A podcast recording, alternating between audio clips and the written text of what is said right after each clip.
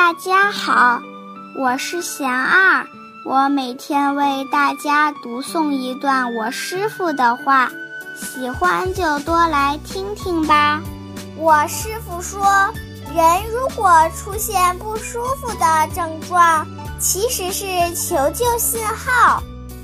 反映出身体有某些地方出问题了。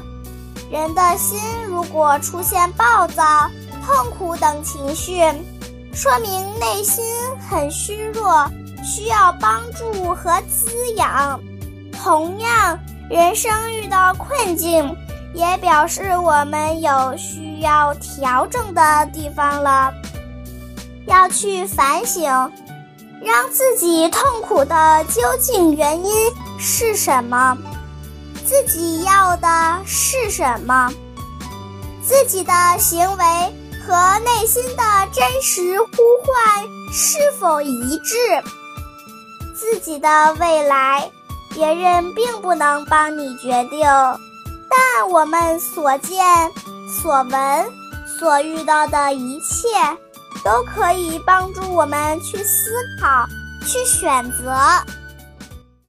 大家有什么问题想问我师傅的，请给贤儿留言，贤儿会挑选留言中的问题，代为向师傅请教，